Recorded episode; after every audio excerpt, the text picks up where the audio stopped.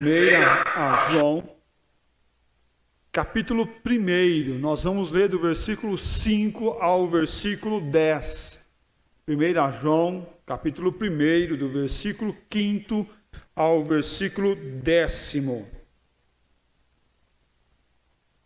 É um texto muito conhecido liturgicamente, mas infelizmente pouco pregado nesse texto muitas das vezes. E hoje, pela graça do bom Deus, iremos assim estudar um pouquinho sobre esse texto. Diz assim a palavra do nosso Deus: Ora, a mensagem que da parte dele temos ouvido e vos anunciamos é esta: que Deus é luz e não há nele treva nenhuma. Se dissermos que mantemos comunhão com ele e andemos nas trevas, mentimos e não praticamos a verdade. Se, porém, andamos na luz como ele está na luz, mantemos comunhão uns com os outros, e o sangue de Jesus, seu Filho, nos purifica de todo pecado. Se dissermos que não temos pecado nenhum, a nós mesmos nos enganamos e a verdade não está em nós. Se confessamos os nossos pecados, Ele é fiel e justo para nos perdoar os pecados e nos purificar de toda a injustiça. Se dissermos que não temos cometido pecado, fazemos-lo mentiroso e a Sua palavra não está em nós. Pai, pedimos que o Senhor esteja falando em nossos corações, nos despertando a verdade bíblica para a nossa vida, em nome do Senhor Jesus Cristo que nós oramos. Amém, Pai. Luz e trevas. Luz e trevas. Como tentar identificar aonde nós estamos. Luz e trevas. O apóstolo João inicia sua epístola declarando que Jesus Cristo é o Verbo encarnado, o Deus da vida. Se você olhar os primeiros versículos, você vai encontrar essa preposição. Somente através de Cristo podemos ter comunhão com o Pai. Vivemos em um mundo que foi rompido a, a comunhão com Deus, automaticamente vivemos, o mundo se encontra em trevas. Viver em comunhão com Deus é romper a linha das trevas para iniciar agora uma nova fase, a fase da luz e da verdade. Aonde a luz e verdade, as trevas e a mentira saem, elas são expelidas para fora. Não dá para viver uma vida de verdade e de mentira. Não dá para viver uma vida de luz e trevas. Sou mais ou menos um cristão. Não existe. Sou mais ou menos um servo de Deus. Não existe. Sou mais ou menos uma pessoa que está num estado meio que de neblina, meio escuro ou claro, não sei muito bem, está meio entardecer, parece que não sei se está claro, se está escuro, não existe também. Ou nós estamos nas trevas, ou nós estamos na luz, ou estamos na luz. Minha temática dessa noite é entendendo e vivendo o perdão divino, entendendo e vivendo o perdão divino, e eu quero relacionar isso com dois tópicos. O primeiro tópico é a preposição dizendo que Deus é luz, e o nosso segundo tópico é fazendo uma comparação entre trevas e luz. Para o nosso primeiro tópico, Deus é luz, eu convido você a observar o versículo de número 5. Ele diz assim: Ora, a mensagem que da parte dele temos ouvido e vos anunciamos é essa: que Deus é luz. Que Deus é luz e não há treva nenhuma. E não há treva nenhuma. Deus é luz. Esta é a mensagem. O apóstolo João, ao tratar essa epístola, ao relatar essas verdades divinas, vindo de Deus para as nossas vidas, ele trabalha um conceito muito importante, dizendo que esta é a mensagem. Existem muitas mensagens, muitas mensagens. Existem mensageiros, né? Existem hoje é, WhatsApp que levam mensagens instantâneas, videochamadas para em qualquer lugar do mundo nós podemos fazer uma videochamada. Mandamos e-mail, mandamos carta. Lembro quando estava noivo com a minha esposa, né? Lá em 99, Mandava uma cartinha por dia para ela. Uma cartinha por dia. Porque ela estava em Rondônia e eu estava em Minas Gerais. Como que é o apaixonado, né?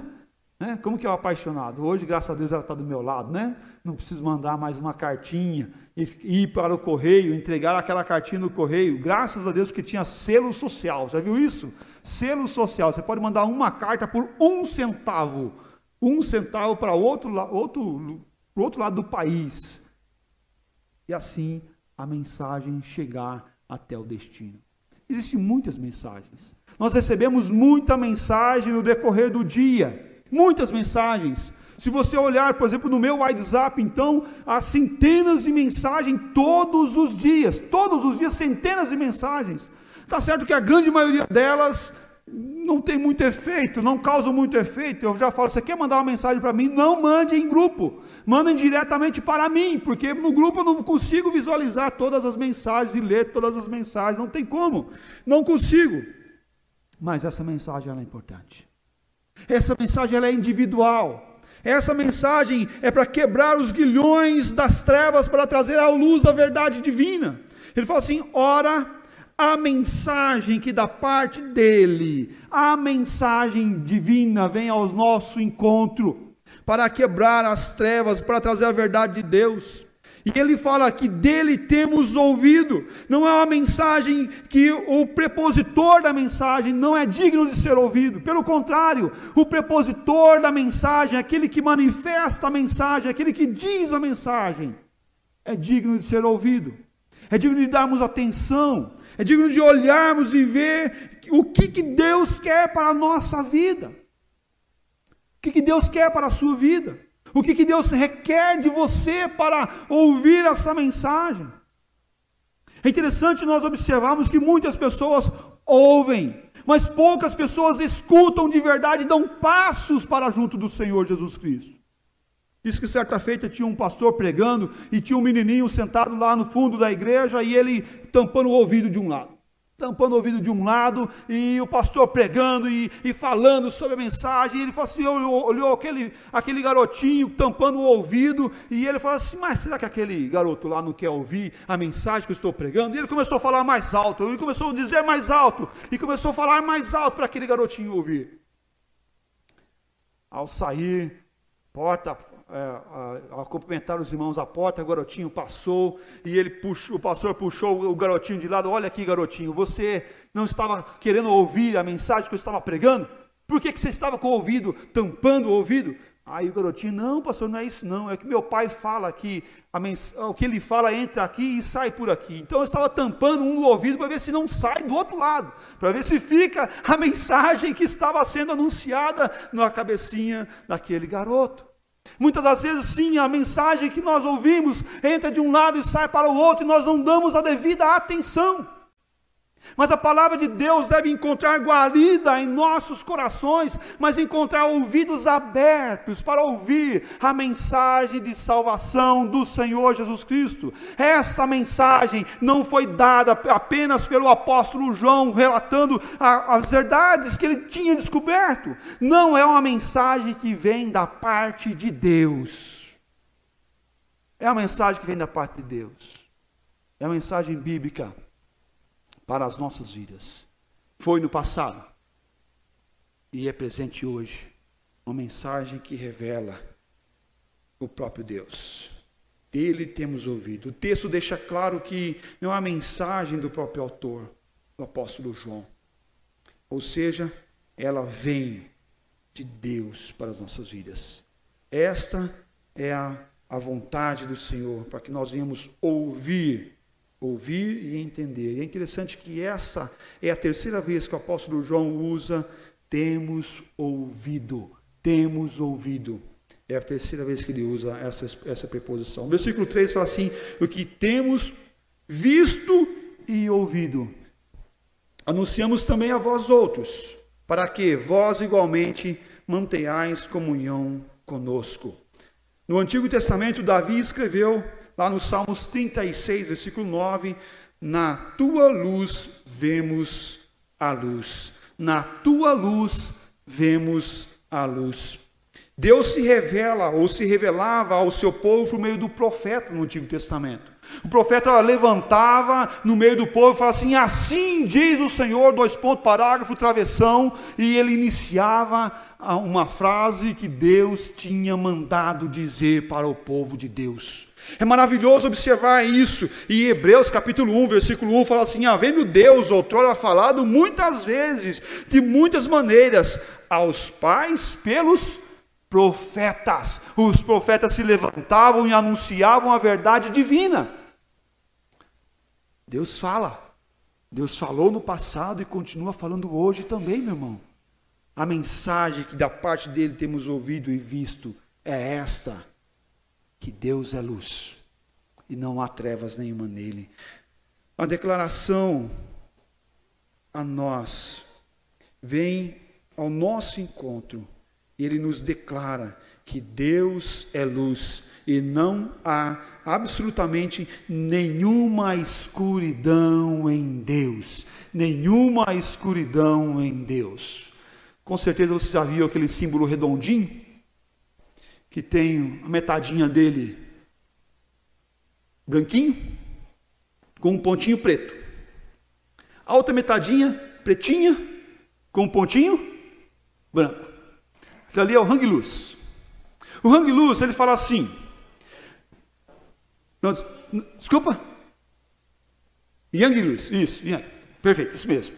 É, Tic-tac bateu aqui. Olha lá. E, e ele fala assim: que não existe, e a ideia é essa, que não existe um bem tão bem que não existe um mal, um pontinho preto. Mas se não existe um mal tão mal que não tem alguma coisa de bom, um pontinho branco. Mas em Deus não é assim, gente. Deus não é isso. Deus é absolutamente bom. Em Deus não há um pontinho preto. Em Deus não tem um pontinho preto. Em Deus não tem uma manchinha preta. E no diabo também não tem uma manchinha branca. Ou é luz, ou é trevas. Ou andamos na luz, que é do nosso Deus, ou vamos andar nas trevas, que é do diabo. A palavra de Deus é trazida de forma muito clara para as nossas vidas. Deus é luz e nele não há absolutamente nenhuma escuridão, nenhuma escuridão. As trevas não estão em Deus. Pelo contrário, Deus subsiste e é luz acima de toda a escuridão. E aonde Deus chega, ele transforma a escuridão em luz para a glória do Senhor Jesus. A escuridão sai, vai embora. Os apóstolos receberam essa mensagem e passaram para nós. Essa mensagem não apenas não é apenas informativa, não é apenas para saber que Deus é luz. Eu não tenho que apenas saber que Deus é luz. Eu tenho que entender sim que Deus é luz, mas eu tenho que viver nessa luz. Aqui há um convite para viver na luz do Senhor Jesus. Aqui encontramos uma ordem para viver na luz. Deus fala ao homem que esse deve obedecer para viver na luz do Senhor Jesus. Aqui João formula uma breve declaração da natureza de Deus. Deus é luz. O próprio apóstolo João declara, de, declarou em outras passagens: Deus é espírito, como lá em João 4, 24. Também Deus é amor, como lá em 1 João 4, 16. Mas, contudo, aqui no versículo 5 ele fala: Deus é luz. É importante ressaltar que Deus não é apenas uma luz, um tipo de luz. Quando você vai comprar uma lâmpada, por exemplo, você fala assim, chega lá para o comerciante fala assim, eu quero comprar uma lâmpada, uma luz. Ele fala assim, você quer luz branca ou amarela? Ah, quero uma luz que ilumia. Né? A gente fala assim, a gente quer uma luz que, que ilumia. Não, mas tem luz branca ou luz amarela? É, tem? Nem sabia, né? Por exemplo, aquela luz ali é uma luz amarelinha. A luz de trás é uma luz branca. Branca. Você observar a luz central ali é amarelinha. Você vai encontrar vários tipos de luzes. Além de ter algumas cores da luz, você tem a watagem diferente. Quantos watts você quer? LED? Incandescente? Tem vários tipos de luz. Tem até luz negra. Tem até luz negra. Mas Deus não é um tipo de luz apenas. Ele é a luz. Ele é a luz. Diferente da lâmpada que clareia, que precisa de uma energia para vir a clarear. Deus não é assim. Deus é como luz própria. A luz não é uma das características de Deus apenas, mas Ele é luz. Faz parte da sua essência, do que Deus é. Faz parte do que Ele é. Foi Ele que criou a luz, lá em Gênesis 1, 3. Haja luz e houve luz. Ele mesmo é a luz não criada. Ele é a luz não criada. O que, que isso quer dizer então para as nossas vidas? Ele é a luz não criada. É que ele não foi criado ou gerado por alguém, por alguma coisa ou um tipo de coisas. Mas Deus é a luz eternamente. Não quer andar em trevas, não tem outro caminho, outra forma do que não se achegar ao Senhor Jesus Cristo para não andar em trevas. Jesus é a luz de Deus, do Deus invisível. Ele que nos revelou em João 8:12, eu sou a luz do mundo, disse Jesus. João 8:12, eu sou a luz do mundo. Jesus disse. Em Jesus temos a luz eterna de Deus. Em João 14, versículo 9, fala assim: Quem me vê, a mim vê o Pai. Como tu dizes, mostra-me o Pai. Para chegar até Deus e ver a luz de Deus, devemos ir a, a Ele através de Cristo Jesus. Não há outra forma. Entendendo e vivendo o perdão divino, em segundo lugar, existe uma algo importante entre trevas e luz. O texto fala assim: se dissermos que mantemos comunhão com Ele e andemos nas trevas, mentimos e não praticamos a verdade. Se, porém, andamos na luz, como Ele está na luz, mantemos comunhão uns com os outros, e o sangue de Jesus, seu Filho, nos purifica de todo o pecado. As trevas escondem, a luz revela. As trevas escondem, a luz revela. As trevas enganam, a luz traz entendimento. Traz entendimento. O que está à minha volta? Que está ao meu, ao redor de mim? Traz entendimento. As trevas nos isolam, a luz nos liga. Nos liga com as pessoas, nos ligam com o Senhor Jesus Cristo. As trevas matam. As trevas matam. A luz traz vida. O apóstolo João estava dizendo que na luz da presença de Deus, nada fica escondido ou no, no, ou no esplendor da revelação divina. Deus, em Deus não há nenhuma trevas e não precisamos, não, e não é preciso esconder nada. Os homens pecadores tentam se esconder nas trevas, tentam, tentem tentar se esconder no meio da escuridão. Quer ver só isso? Quando você vai fazer alguma coisa errada, você quer fazer na frente de todo mundo? Ou você quer fazer no escuro, no escondido, longe dos olhos das pessoas? Longe dos olhos das pessoas. É longe dos olhos das pessoas que nós queremos fazer. Quer ver só? Quando você está com pressa e tem um sinal vermelho à tua frente, tarde da noite, que, que você faz? Fica esperando ele abrir. É, é o certo, né? Mas se você for tentado a passar no sinal vermelho, o que, que você faz? Você dá uma olhadinha para trás. Observa se não tem radar, não é? Observa se não tem nenhum carro de polícia perto.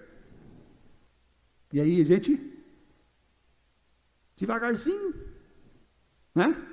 Passa. Mas se tiver um carro de polícia do lado, você passa? Não. Não passa. Por quê? Porque não vai estar escondido de quem pune. Vai estar aos olhos de quem pune. Meus queridos, eu não estou te recriminando se você passar no sinal vermelho, eu estou querendo trazer uma ideia de que quando as trevas chegam no nosso coração, nós começamos a nos esconder nela. Nós, nós, deixamos ela nos envolver no processo de viver na escuridão. João está trazendo esse conceito para a nossa vida. Em Deus não há trevas. Em Deus a vida do homem traz a luz a verdade. E ao trazer à luz a verdade de Deus em nossos corações, nós vamos entender que nós somos pecadores, nós vamos entender que nós somos falhos. Deus não te recrimina por causa da sua falha, mas Ele te chama a você, a tua correção. E você sabe quando que Deus nos pune por causa da nossa falha? É quando nós não confessamos os nossos pecados, quando nós não reconhecemos a nossa pecaminosidade. Deus nos chama ao arrependimento e aqueles que se arrependem, sim, podem se prostrar diante de Deus, dizendo: Pai, se propício a mim, pecador. Mas quando nós não reconhecemos isso, quando nós não nos quebrantamos na presença do Senhor, Ele resiste aos soberbos, mas dá graça aos humildes. Percebe que Deus sabe as minhas fragilidades. O que, que você vai esconder de Deus, meu irmão? O que, que você vai esconder de Deus? O que, que você pode esconder de Deus? Talvez você possa esconder do pastor, dos presbíteros, da esposa, do marido, do filho, do pai, da mãe. Talvez você possa esconder de um monte de gente, mas saiba que a tua vida não está oculta aos olhos de Deus. Deus está vendo a sua vida por completo, mesmo quando ninguém viu. Deus está te vendo. Deus está te vendo. A luz e trevas não se misturam. O inverso também é verdade. As trevas e a luz também não. São inimigas, são opostas. Os gnósticos do primeiro século diziam que tinham comunhão com Deus e, e continuavam vivendo a sua vida promíscua, amando o pecado, vivendo o pecado. Ou seja, continuavam vivendo em trevas. Mas não é possível isso. Biblicamente não é possível. E eles falavam que eles não pecavam porque tinham alcançado a perfeição. Mas também nós temos gnósticos nesse tempo também. Fala que não pecam. Alcançaram a perfeição. Sou autossuficiente. O que é viver? O, o que viver na luz então exige de nós? 1 João, João melhor, 3, versículos 19 e 21. João 3, 19 a 21. Fala assim: O julgamento é esse, que a luz veio ao mundo, e os homens amaram mais as trevas do que a luz, porque as suas obras, suas obras eram más. Pois todo aquele que pratica o mal aborrece a luz e não se chega para a luz. A luz de não a, para a luz, a fim de que não serem é, arguidas pelas suas obras. Quem pratica a verdade aproxima-se da luz, a fim de que as suas obras sejam manifestas, porque Deus porque feitas em Deus, porque foram feitas em Deus. O julgamento é este, que a luz veio ao mundo. Como que essa luz veio ao mundo? Através de Jesus Cristo. E os homens que amam as trevas não amam a luz. Não tem como amar a luz. As trevas podem chegar a, a cegar uma pessoa, de modo que o seu coração esteja cheio de ódio, de ódio pelo, a Deus ou ódio até mesmo aos irmãos à nossa volta. Em 1 João capítulo 2, versículo 11, aquele porém que odeia seu irmão está nas trevas e anda nas trevas. Aquele que odeia o seu irmão está nas trevas e anda nas trevas. A cegueira resulta numa recusa de viver da forma que Deus nos pede. A cegueira nos leva a não viver conforme Deus quer. João é bastante enfático na sua declaração. Bastante enfático na sua declaração. Se dissermos que somos de Deus, mas continuamos vivendo em pecado, então mentimos e não vivemos de acordo com a verdade. Não há como viver com a verdade se nós estamos vivendo na mentira. Então é preciso abandonar o pecado para viver a verdade de Deus e o cuidado divino. O pecado perturba a vida e gera confusão. Onde deveria haver paz, há discórdia. Onde haveria de ter harmonia, há desordem. Onde deveria ter comunhão, há inimizade. O reformador do século XVI, João Calvino, disse: a santidade exige verdade em palavras e atos. A santidade exige a verdade em palavras e atos. E atos. Andar na luz é um ato contínuo e permanente para os nossos corações. Meus amados irmãos, Vamos andar nessa luz de Deus que enche o nosso coração e nos fortalece a viver na luz de Cristo. Hoje e nessa noite nós estamos ah, tendo um culto especial do batismo do Benjamim. Olha que momento importante, momento precioso para as nossas vidas como igreja do Senhor Jesus Cristo e para a família né, do Hermes e da Viviane. Que maravilhoso é ver os amigos aqui é, para prestigiar esse momento tão importante para essa família.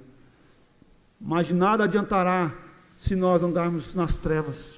De nada adiantará se as trevas continuar habitando em nossos corações e nossas mentes. Nada adiantará se a verdade de Deus não permanecer nas nossas vidas e em nossos corações. Nós batizamos os nossos filhos porque o amor de Deus nos alcançou e agora estendemos essa aliança para com os nossos filhos. E é essa paz que nós temos que ensinar aos nossos filhos a andar na luz, como Deus está na luz, devemos assim proceder. E por que, que nós batizamos nossos filhos? Porque as trevas estão aí, à volta, e é estreita. Quando os nossos filhos nascem, eles não nascem um quentinho. Não, né? Tão bonitinho, né, Benjamin? Está até de cabelinho já, bonito. Cabelinho penteado. Chique demais. Mas por que, que é feito o batismo então? é para livrá-lo do pecado, não é para estender a bênção da luz na vida dessa criança. Se estamos na luz, estendemos essa luz para a nossa família. Um lar que vive na luz, abandona as trevas, não tem a discórdia na vida, mas vive no amor e no cuidado do Senhor Jesus Cristo os nossos pecados são perdoados porque estamos na luz. E ele fala assim: e o sangue de Jesus, seu Filho, nos purifica de todo o pecado. 1 João 1, 7. E o sangue de Jesus, seu Filho, nos purifica de todo pecado. O Filho de Deus nos purifica. Podemos cair em pecado, sim, podemos, podemos pecar, mas nós não vamos continuar no pecado. Essa palavra é para a nossa vida, para os nossos corações, para nos dar entendimento que nós podemos pecar, mas nós não podemos permanecer no pecado. E o pecado não é por é, vontade e desejo de permanecer nele. Pelo contrário, se dissermos que não temos pecado, a nós mesmos nos enganamos e a verdade não está em nós. Nós somos pecadores, meus irmãos. Nós somos falhos, meus irmãos. Nós erramos sim e pecamos, mas devemos olhar para o Deus que perdoa os nossos pecados. Podemos cair em pecado, mas podemos também ir até Deus através de Jesus Cristo e buscar a remissão dos nossos pecados. O mesmo Deus que mostra aquilo que nós fazemos é pecado é o mesmo Deus que mostra que existe perdão para os nossos pecados. Que verdade absoluta, que verdade maravilhosa, meu irmão. Existe remissão dos nossos pecados.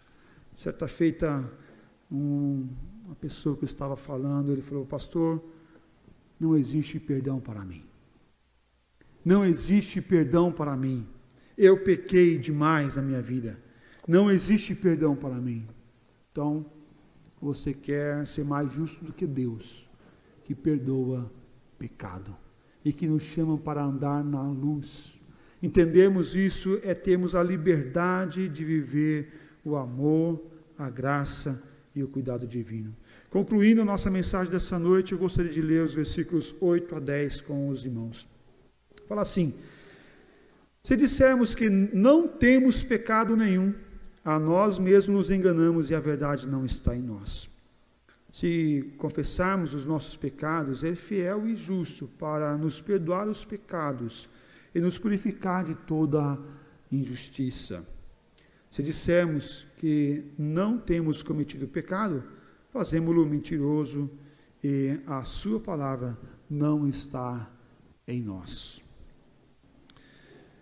Engano e confusão um engano. Muitos acham que não têm pecado, pois são perfeitos. Por, por, por isso, não pecam. Se dissermos que não temos pecado nenhum, a nós mesmos nos enganamos. E a verdade não está em nós. Qualquer que não reconhece a necessidade de Deus na sua vida, não reconhece a grandeza e a majestade do Senhor na sua vida, está fadado ao fracasso e à derrota. Todo aquele que reconhece a grandeza de Deus, o amor de Deus e o perdão de Deus, esse se prostra na presença do Senhor Jesus Cristo e busca o perdão dos seus pecados. A oração do Pai Nosso fala assim: perdoe as nossas dívidas, assim como nós perdoamos os nossos devedores. Perdoe. Primeiramente, é reconhecer que nós somos pecadores reconhecer a grandeza de Deus e a nossa fragilidade, porque nós somos pecadores. Devemos sim reconhecer a nossa condição de pecador. É interessante quando nós observamos a necessidade de nos prostrar aos pés do Senhor Jesus Cristo. Deus sabe que nós não somos perfeitos. Deus sabe que nós somos pecadores se confessarmos os nossos pecados. Aqui temos uma condicional. Uma condicional. Existe perdão, mas existe uma condicional. Qual que é a condicional? Se confessarmos os nossos pecados. E eu quero fazer uma exortação aqui, meu irmão. Se confessarmos nossos pecados, não é chegar naquela oração, como o reverendo Amando falou hoje pela manhã, a oração de reza, de oração decorada. Pai, perdoa os nossos pecados em nome de Jesus, amém. Não é isso. O que é confessar? O que é confessar? É dizer: Eu sou pecador. Eu falei com meu irmão, eu falei mal com a minha esposa, eu fiz tal pecado e sou réu confesso por isso. Isso é confessar é dar nome aos bois, é falar. Confessar é falar, é dizer. Se você chamar o teu filho para correção e ele fala assim, sou culpado, mas nem falei o quê? Confessa o seu pecado, meu menino. E ele, não, sou culpado. Do quê? Não sei, mas eu sou culpado. Adianta? Não, isso não é confessar confessa o seu pecado diante do Senhor Jesus Cristo. Existe uma condicional. O ato é confessar o pecado. É preciso entender a nossa condição, entender os atos pecaminosos que nós realizamos e confessá-lo diante do Senhor Jesus Cristo. Ele é fiel e justo. Aqui encontramos uma segurança. Ele é fiel e justo. A fidelidade divina. Deus não nos é, reprova por causa do nosso pecado, quando nós nos aproximamos dele para confessá-lo diante de Deus. Deus reprova sim um coração endurecido, um coração não contrito, um coração que não reconhece as suas falhas. A única condicional para receber o perdão de Deus é quando nós confessamos nossos pecados. A promessa para o povo de Deus ou para aqueles que se aproximam do Senhor é a sua aliança, o seu amor e a sua graça, porque Ele é justo em perdoar os nossos pecados e aqui existe uma segurança. Para nós, perdoar os pecados e nos purificar de toda a injustiça. Aqui temos uma realização divina, o que ele faz quando nós nos aproximamos diante dele e pedimos perdão para o Senhor nosso Deus. Em primeiro lugar, Deus perdoa.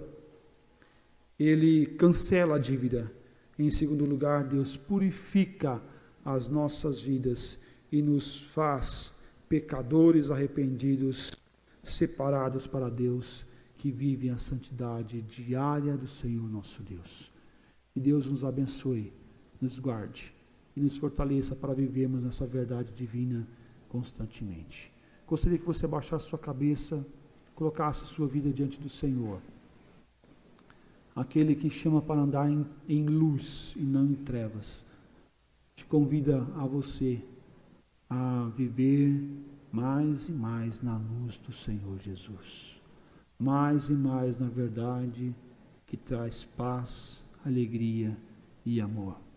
Se você está vivendo em trevas, meu convite a você nessa noite é que você deixe a luz do Senhor Jesus entrar na sua vida, na sua casa, na sua família, em nome do Senhor Jesus.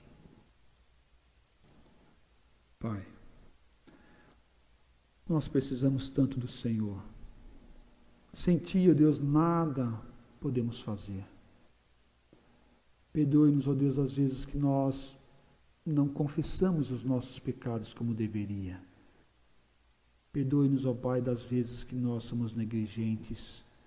Nós deixamos a, as trevas entrar aos pouquinhos na nossa vida não alimentamos a luz através da Sua palavra, através da oração, através de uma vida dedicada ao Senhor.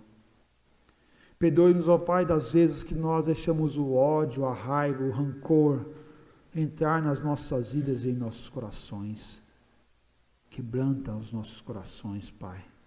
Que as trevas venham sair dia após dia e que a luz do Senhor Jesus Cristo venha raiar em nossas vidas e em nossos corações que haja paz no lar, na casa, na família, que haja paz, ó Pai, nos corações, que haja, Pai, o teu agir e o teu interagir em cada vida para que o teu nome seja exaltado e glorificado.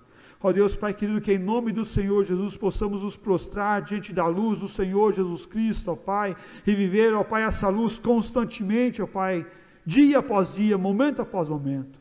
Que ao sair daqui, ó Deus, possamos viver e resplandecer Tire, ó Pai, a confusão, tire a discórdia, tire, ó Pai, as brigas, tire, ó Pai, o desentendimento e que a luz do Senhor Jesus Cristo venha a raiar nas vidas e corações. Em nome do Senhor Jesus Cristo que nós oramos e nós agradecemos. Amém, ó Pai.